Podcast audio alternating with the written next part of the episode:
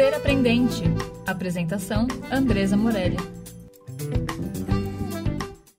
Oiê, eu sou Andresa Morelli e esse é o podcast Ser Aprendente. Olá, bom dia. E aí, vamos começar nossa live aí de 20 minutos e que essa live traga pra gente aí é, pensamentos sobre as temáticas que a gente vai trabalhando na página, né? Espero que vocês estejam curtindo a página. É legal vocês me dizerem aí o que, que vocês estão achando, né? Se, tá, se os conteúdos estão apoiando. Eu tenho conversado com muita gente linda de um monte de lugar aí. A conversa essa semana é sobre cultura organizacional. Então, pensar um pouco sobre isso, né? Assim, o porquê da organização. Então, a gente vem aí muito trazendo o círculo dourado e hoje a gente, essa semana, trouxe a questão da missão, visão e valores.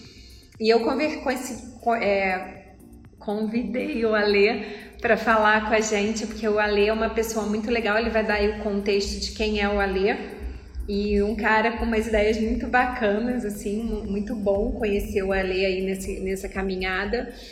E o Alê traz aí pra gente uma perspectiva muito de empresa, ele trabalha com muitas empresas, né? Como é que ele chega nessa coisa da cultura organizacional. Então tá muito legal, a Érica tá aí, uma galera muito linda aí que, que tem acompanhado, Aninha. Então eu espero de verdade que o conteúdo é, esteja colaborando aí para vocês pensarem. Tá bacana de viver isso aí, né? Então vou convidar, vou chamar o Ale aqui, porque como a gente só tem 20 minutos, a gente é habitual aí nessas conversas, né? É, as meninas aí, Cris e Carol, fizeram uma arte linda, né, Ale? Ficou demais a arte, né? Ficou chique o negócio. Gente, Ficou bem chique. Deixa, deixa, eu botar aqui meu, meu maker de arrumar o celular, entendeu? Porque tem uma, uma coisa maker aqui de livro que eu, um dia eu vou, vou filmar para você ver como é bonito. Ale, olha, esse é o meu maker de pôr celular, tá vendo? É o, meu, o meu tá meio equilibrado aqui, rezando para não cair também. Tá bem num lugar assim, tipo, não, não mexe em nada. e vamos lá, tá ótimo. Querido, muito obrigada por ter aceito esse convite. Eu sei que você está acompanhando a página, a gente tem conversado a beça aí, né?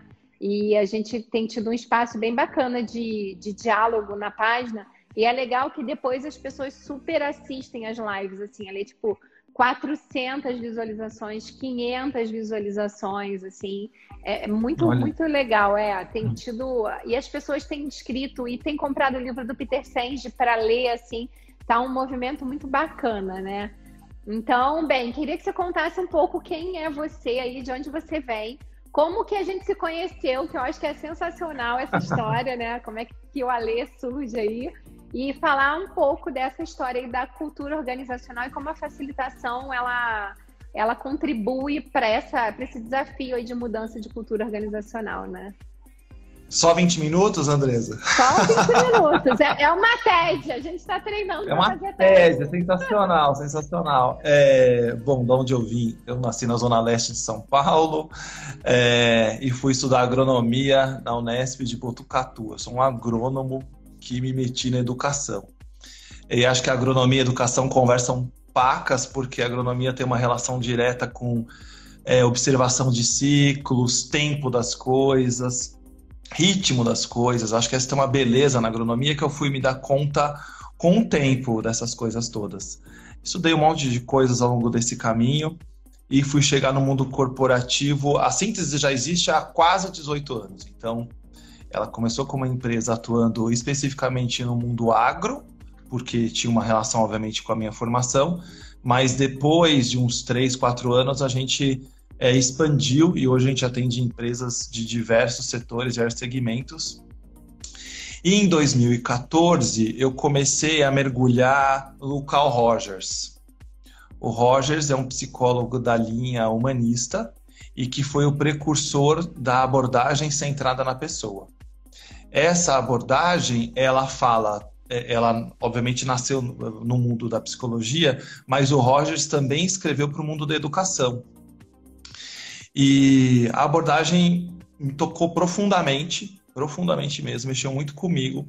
E desde 2014 a gente começou a discutir na síntese a e foi o Rogers inclusive, inclusive que que preconizou, que trouxe o nome facilitação. Foi ele a primeira pessoa a falar sobre essa palavra. É, então, aí, desde 2014, a gente começou a falar aqui na síntese sobre facilitação pela abordagem centrada na pessoa. E o Rogers fala basicamente, o que eu acredito, é de posturas facilitadoras que facilitam e que apoiam as pessoas, as empresas a encontrarem o melhor caminho para ela na perspectiva dela. E foi por causa dessa história toda da facilitação que eu cheguei até você, né? É, porque eu tenho conversado sobre facilitação nas empresas e facilitado, junto com um monte de facilitadores aqui da Síntese, processos de facilitação. É, e também tenho entendido que existe uma ponte que não acontece ainda entre empresas e escolas e que poderia existir. E aí, por causa da Alciele, que está vendo a gente aqui, ela, eu me conectei ao Elvira e ao London também, né? Eu me conectei ao Elvira Brandão e a Luito. e aí fui essa ponte de gente só do bem, né, Andressa? Não é? A coisa e mais aí... linda é isso, gente. É, Quanta é, gente é... linda junta, né? Muita gente. E aí eu, eu consegui aí é, levar uma galera do, do Bradesco até vocês para conhecer a facilitação dentro do ambiente escolar e, e não só o processo de facilitação, mas o que é a cultura do, do Elvira Brandão, e como essa galera poderia, de alguma forma, se inspirar nesse modelo. Não é copiar o modelo, porque isso não dá, é, mas como eu posso, de certa forma, me inspirar para trazer isso para a organização? Então, isso tem sido, para mim, Andrés, um baita de um desejo é, para que cada dia mais eu consiga fazer pontos entre o mundo corporativo e as escolas, escolas inovadoras como a, o, o Elvira Brandão. E foi uma então... galera mesmo do Bradesco, né? Assim, foram quantas pessoas do Bradesco que foram com você aquele ah, dia, Ale? Mais de 30, mais de 30. Mais de 30. E eles faz, de... fazem o que no Bradesco? Eles ocupam qual cargo no Bradesco que fez sentido para você levá-los até o Elvira, assim? Então, foi muito louco. Eles são instrutores do banco, mas a partir do início desse ano eles passaram a chamar facilitadores mesmo é, porque já faz algum tempo que eu tenho conversado lá dentro do banco sobre isso, é, e agora eles abraçaram o nome facilitação, né, o, o, de facilitadores. Dentro do microcosmo que eles habitam, porque eles, o, o Bradesco, que é um exemplo que eu trago aqui, são 100 mil pessoas, né? Então, não é uma galera, são 30 que vão mudar a organização, mas dentro do microcosmo que eles habitam, dentro do dia a dia deles, eles podem mudar é, minimamente os ambientes de aprendizagem que eles vivem, a relação de trabalho. Eu acho que esse é um pouco da mudança de uma cultura, né? Não é, é não é muda tudo. Muda tudo seria enlouquecedor, né? Foi um pouco do que até você viveu aí na história do próprio Elvira, né? é, né? Enlouquecedor e, e, desrespeitando as pessoas, né? Assim, a gente tem que tomar muito cuidado quando a gente fala dessa coisa de cultura organizacional, é, é esse movimento de respeito às pessoas. A gente tem que mudar sim, mas como é que eu respeito as pessoas que estão aqui construindo esse espaço, né? E foi muito legal que quem apresentou a escola para eles foram os estudantes. Então a gente pegou um grupo de estudantes que, que apresentou essa escola, assim, foi muito bonito mesmo esse encontro, assim. E, e como é que, que eles veem que é possível, mesmo não é fácil, né, Ale? Assim, você que tem essa, esse trabalho, essa missão de entrar nas escolas, pra, pra nas, nas empresas, para fazer esse trabalho aí com facilitação, assim, quais são os desafios que você vê? Porque a gente tem gente de escola aqui na página, mas é legal que a gente tem muita gente de inovação, tem muita gente de empresa, a galera tá bem dividida, assim, né? E é muito um espaço da gente pensar juntos o, o desafio de, é, de implementar processos inovadores que mudem a cultura organizacional a partir do desenvolvimento de pessoas, né? E não de tecnologias necessariamente, né? Então, assim, como é que então, você Adriana, faz isso aí? Quais são os teus desafios aí? O que eu sinto é que muitas empresas esperam milagres. Né?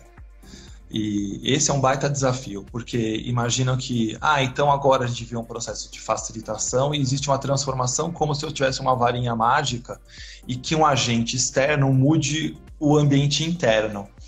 É, ele é só mais um agente que pode catalisar, pode até ajudar, mas ele não é o principal elemento. A facilitação é um elemento de apoio, é um caminho, como a gente mesmo chama essa conversa nossa, para apoiar essa transformação. Mas se essa. Se, eu tenho até falado muito sobre, Andresa, que acho que é, conversa com essa sua pergunta, é assim: como a gente também começa a pensar em líderes facilitadores. Boa. E não só em processos é, dentro de, um, de uma sala de aula com a facilitação. Não, mas como eu começo a pensar em liderança facilitadora, porque aí sim, de fato, tem uma mudança cultural. Porque se cada líder for um facilitador dentro desse ambiente corporativo, e esse ainda é um baita desafio, porque as relações de poder, o ego, as, as estruturas hierárquicas são grandes barreiras e obstáculos a esse processo ainda. Mas é possível é possível esse convite para que a gente tenha uma liderança facilitadora.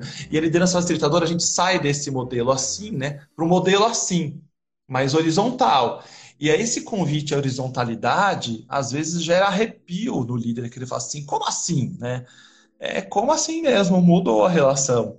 Mas não sou eu que digo para ele que tem que mudar. Eu acho que a facilitação está aí. Ele, por ele mesmo, e aí tem muito a ver com a abordagem que eu acredito, é, com o tempo e com as possibilidades e com os recursos, vai entender que esse talvez seja um bom caminho. E, a facilitação, eu também entendo que é quase libertadora, né, Andresa? Porque assim, se não for libertadora, porque tira o peso daquela pessoa que tem que ter a resposta para tudo e dar aula, como tem na escola, nas empresas ter todas as respostas, mas distribui de fato a inteligência da corporação, de fato, confia e considera cada pessoa no processo. É, e eu acredito que essa é uma mudança gigante que e necessária para as organizações no mundo que a gente vive hoje. Não dá para se pensar em estrutura também corporativa do século passado ou industrial para organizações e, e, no mundo exponencial, todas essas coisas VUCA que se fala por aí, é, não conversa, é completamente desalinhado. É, tem algumas lideranças do Elvira que estão aí na conversa, né? Assim, Carol, é, a Aninha falando assim, né? A, a, questão do protagonismo, assim, potencializar o que cada um tem de melhor, né? E como é que a gente cria espaços é, que potencialize a pessoa. É possível fazer isso sim, é possível sim uma gestão horizontal, é possível sim a gente ter lideranças que consigam falar ali dos seus processos. Então, a, a, a Aninha, por exemplo, ela é líder de metodologias ativas dentro da escola. Então, quando a gente quer uma referência de metodologias ativas, a gente vai até a Aninha. Aninha, olha só, isso daqui. E ela garante que a cultura da organização seja uma cultura que utilize metodologias ativas. Então, é, e, e, a gente divide poder decisório. Então, a gente. Um exemplo assim prático, porque às vezes quando a gente vai falando essas coisas, fica parecendo muito que é uma, uma coisa efêmera. Assim, ah, essa gente aí viajando de dizer isso. Não, não é viajando de dizer isso. Hoje a gente tem como prática mesmo a nossa reunião de terça-feira que antes eram só os, os gestores e os articuladores, né? É, a parte aí que é a liderança de língua portuguesa falando dessa criação de espaços de diálogo de verdade legítimos, né? Onde as uhum. pessoas possam se posicionar. A, a, nossa reunião hoje tem 32 pessoas. A nossa reunião uhum. estratégica tem 32 pessoas num universo de 190 funcionários. Então, de 190, uhum. 32 decidem os rumos da escola juntos. E eu muitas vezes, muitas vezes, fico nessa reunião como facilitadora. Qual é a pauta? Quem quer trazer isso? Quer... Aí agora a gente chegou num ponto tão bacana que uma terça-feira é reunião de pauta. A outra terça-feira é reunião de formação. E aí a gente vai fazer formação com, com essa galera, com esses 32. Então, que formação? O, o pessoal de socioemocional agora foi trazer uma reflexão sobre o e-book de socioemocional que a gente produziu.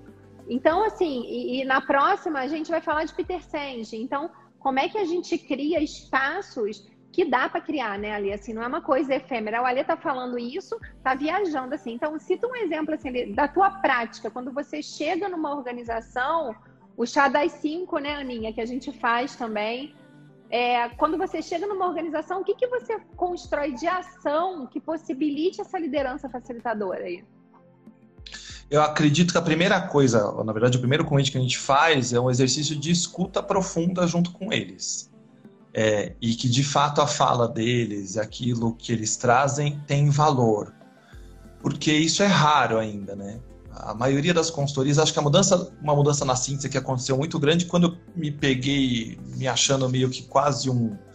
É, sei lá, não sei se é a melhor palavra, mas um impostor, sabe? De chega nas empresas com soluções mágicas. Aí eu comecei, a, gente começou a olhar aqui, foi quando a facilitação chegou na nossa vida, de entender que, ou pretencioso, acho que essa é a melhor palavra, assim, me achar pretencioso demais, é pretencioso chegar na organização e falar o que o outro precisa sem considerá-lo no processo.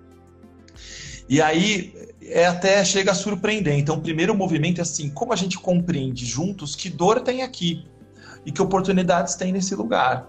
E como a gente realmente. É parecido com você traz, eu chamo 30 pessoas, 20 pessoas, né?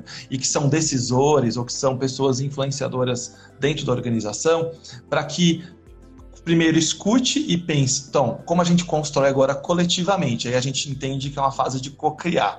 Então, convida esse coletivo para co-criar os próximos passos, as ações que vão acontecer lá de mudança cultural, de melhoria de comunicação, de relacionamento entre lideranças, entre times. Agora é um processo, e você também sabe dizer, é um processo, não é evento.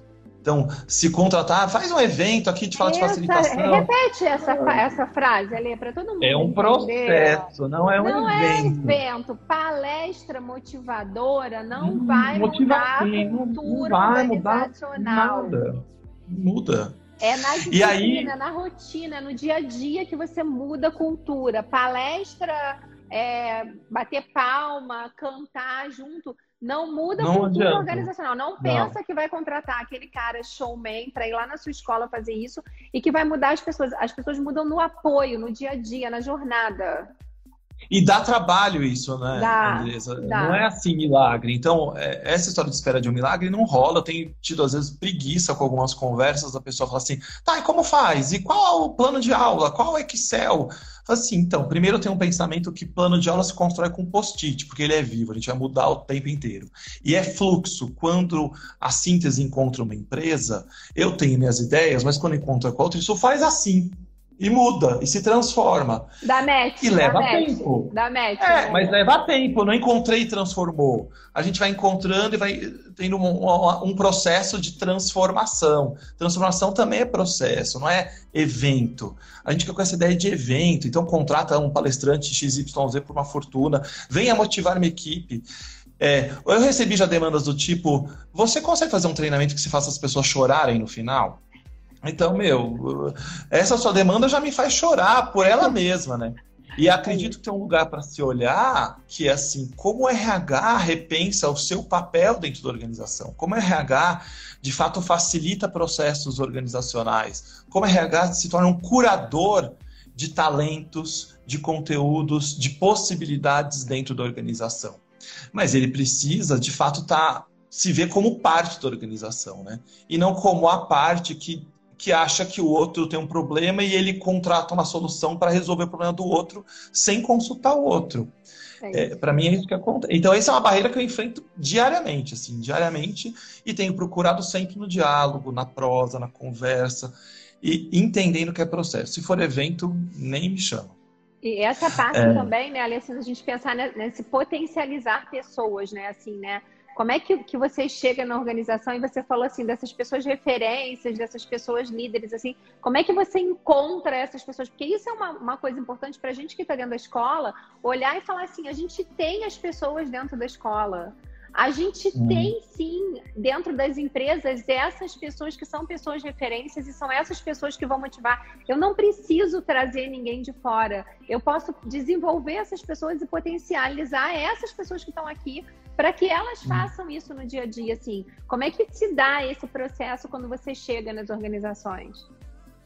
Então, é, barreira também, porque fala assim, como tá aqui dentro, né? É, tá aí dentro a solução, vamos encontrar junto, vamos conversar. E quando você abre esse espaço, aparece tanta gente afim e tanta gente que muitos nem imaginavam. Então, às vezes, tem gente no escanteio mesmo. E eu estou falando de pessoas que muitas vezes são consideradas é, com menos conhecimento, menos repertório na organização, mas que emergem como talentos incríveis para facilitar o processo de aprendizagem. Então, eu estou falando desde a mulher do café, que pode ter um baita talento para facilitar a conversa, até um, não importa, um estagiário, ou alguém que não tem papel de liderança. É engraçado que normalmente eu tenho percebido que papéis que não são de liderança se mostram com um desejo incrível de querer facilitar essas conversas. É, eu fico pensando que isso tudo, Andresa, conversa muito com a agronomia que eu falei no início aqui. É, conversa o tempo todo. A palavra cultura também está na roça, então fala cultura da soja, cultura da cana. Né? E o que a gente faz, se a cultura está lá, a soja está estabelecida no campo, o que a gente faz, o facilitador, ele cria condições em torno dessa soja, dessa cana, para que a soja e cana sejam soja, a, melhor soja, a melhor cana possível. Então, como eu encontro agentes na, nesse solo, que às vezes é fértil, que possam ser elementos químicos ou biológicos que ativem e melhorem a qualidade desse solo para que a gente tenha a melhor cultura possível. Mas o que, o que eu sinto é que é, em alguns momentos eu tenho líderes que são tóxicos a esse lugar. Ou são pessoas que, que levam toxicidade ao solo ou criam barreiras químicas nesse solo que impedem que a planta se desenvolva. Então, ó, você vai até aqui, não pode falar, não vale se divertir, não vale dar risada, não vale... coloca mil X vermelho, que igual tem na escola, tem um monte de X vermelho na empresa também. Então vai colocando um monte de X vermelho e depois pede que as pessoas criem e inovem. Então, não tem como uma planta se desenvolver, talvez tenha alguém professor de biologia aí, se a planta vai, ela encontra uma barreira química no solo, ela para, ela trava, a palavra é trava, ela não cresce. E essa barreira química existe nas corporações também. É e a barreira química são esses agentes tóxicos que muitas vezes interferem. E aí se contrata assim, Alexandre, ou síntese, faça um processo de facilitação para aquele pessoal lá. E eu pergunto para esse líder: e você? Você vai abraçar essa turma quando eles saírem pensando diferente ou você vai dar bordoada neles na primeira fala? E isso é muito recorrente. Eu bato no outro, assim, não, não, esquece aí. O negócio era só para é, falar de facilitação, mas aqui, aqui a história é outra. E aí, então, ficou uma mentira. Então, se pensa muitas vezes em processo de educação, de transformação cultural nas empresas que são de mentirinha. Exatamente. E aí, então tem muita coisa para ser feita, né? É então, potencializar o outro, assim, é de fato falar assim, olha, esse outro aqui, ele foi embora, ele tá além de mim nisso daqui, que bonito ver você além de mim nisso daqui. E assim, eu posso te apoiar em alguma coisa? E o quanto a gente olha pra gente e fala assim, o que, que eu preciso aprender, para onde eu tenho que ir para apoiar a minha equipe, assim, né? A, a gente acabou nossos 20 minutos agora, é, e é legal deixar com gosto de quero mais para a gente voltar, tem funcionado essa tática. A gente vai ter uma próxima live na semana que vem com a Lu da Tribo, que é uma galera linda que fala de cultura organizacional e o pessoal do Instituto Anga, da Tribo. E quando a gente, quando a gente olha para essas questões aí de falar, cara, para onde você vai, para onde o outro vai, e tudo bem você ir além de mim tudo bem você ir para um lugar que eu não tô indo, mas que você é muito bom nisso, assim, né? Então, é, a Carol participou aí de um evento deles que chama Festival Alma, que tem no YouTube, que é maravilhoso, assim, os caras trouxeram até o Peter Senge, imagina, meu sonho de princesa, mas tudo bem, né? E eles falaram sobre empresas que curam, a Carol ficou muito, mas ela ficou muito mexida com isso. A gente conversou bastante sobre isso. E eu acho que é, é uma, uma, uma coisa legal para a gente pensar na nossa cultura, né? A gente quer empresas que curam ou a gente quer empresas que adoecem, né?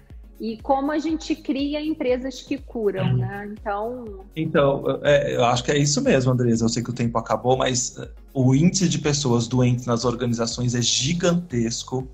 É, existe uma pandemia quando eu penso em é, é, pânico, ansiedade, depressão causadas pelo trabalho. Então a gente não pode deixar de ignorar isso, olhar para isso. Então será que o modelo que está vigente hoje é um modelo que realmente funciona? Né?